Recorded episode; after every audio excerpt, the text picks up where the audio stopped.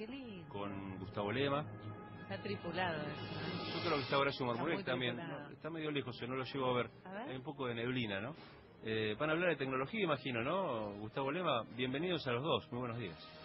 Y hoy, Marmu, como verás, amigos todos en Sí. National Rock, Sergio, Pablo. Bueno, verán, tenemos una cantidad de cosas aquí en el DeLorean. Hemos cargado con varias noticias porque tenemos un 2 por 1 ese repaso noticioso de varias cositas chiquititas pero contundentes a la hora de El poder- famoso, el famoso no alcanzaba para la columna no alcanzaba con uno solo, pero bueno, hice un paquetón. Eh, exactamente.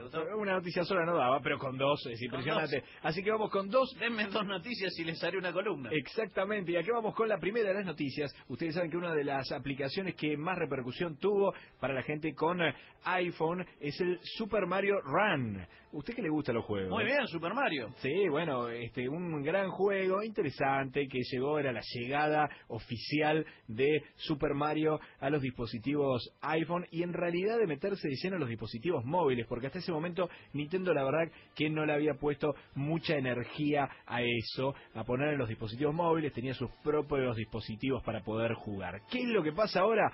El 23 de marzo está disponible en Google Play para dispositivos Android. Vamos, gacho. Eso quiere decir que muchos más celulares en la República Argentina y en muchas partes del mundo van a poder jugar al Super Mario Run.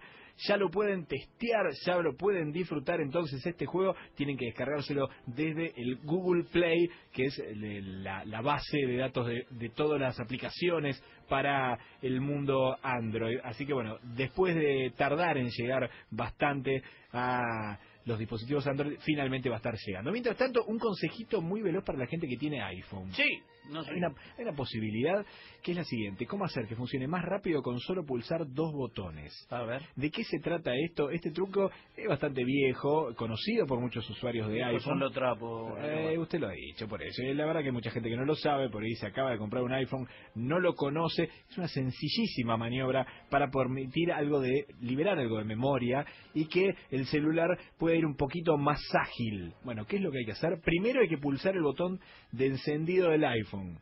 ¿Y? Con el celular Sí. desbloqueado, ¿eh? Sí. Hasta que aparezca la pantalla apagado. Sí. Y ahí hay que pulsar el botón de home, que es el redondo que está abajo, unos segundos hasta que el teléfono vuelva a la pantalla principal normal. Con este pequeño truco, que es una pavada, se libera parte de la memoria RAM que está en uso, que es la memoria temporal, es donde se guarda, es como si fuesen los residuos que van quedando cuando uno va usando el celular, y tu celular va a ser bastante, pero bastante más rápido. Consejito entonces, este, desde el DeLorean, aquí, ¿le sirvió, Marmol? Me sirvió mucho porque también funciona para el iPad. Ah, ¿lo acaba de probar? Claro. Muy bien, te das cuenta.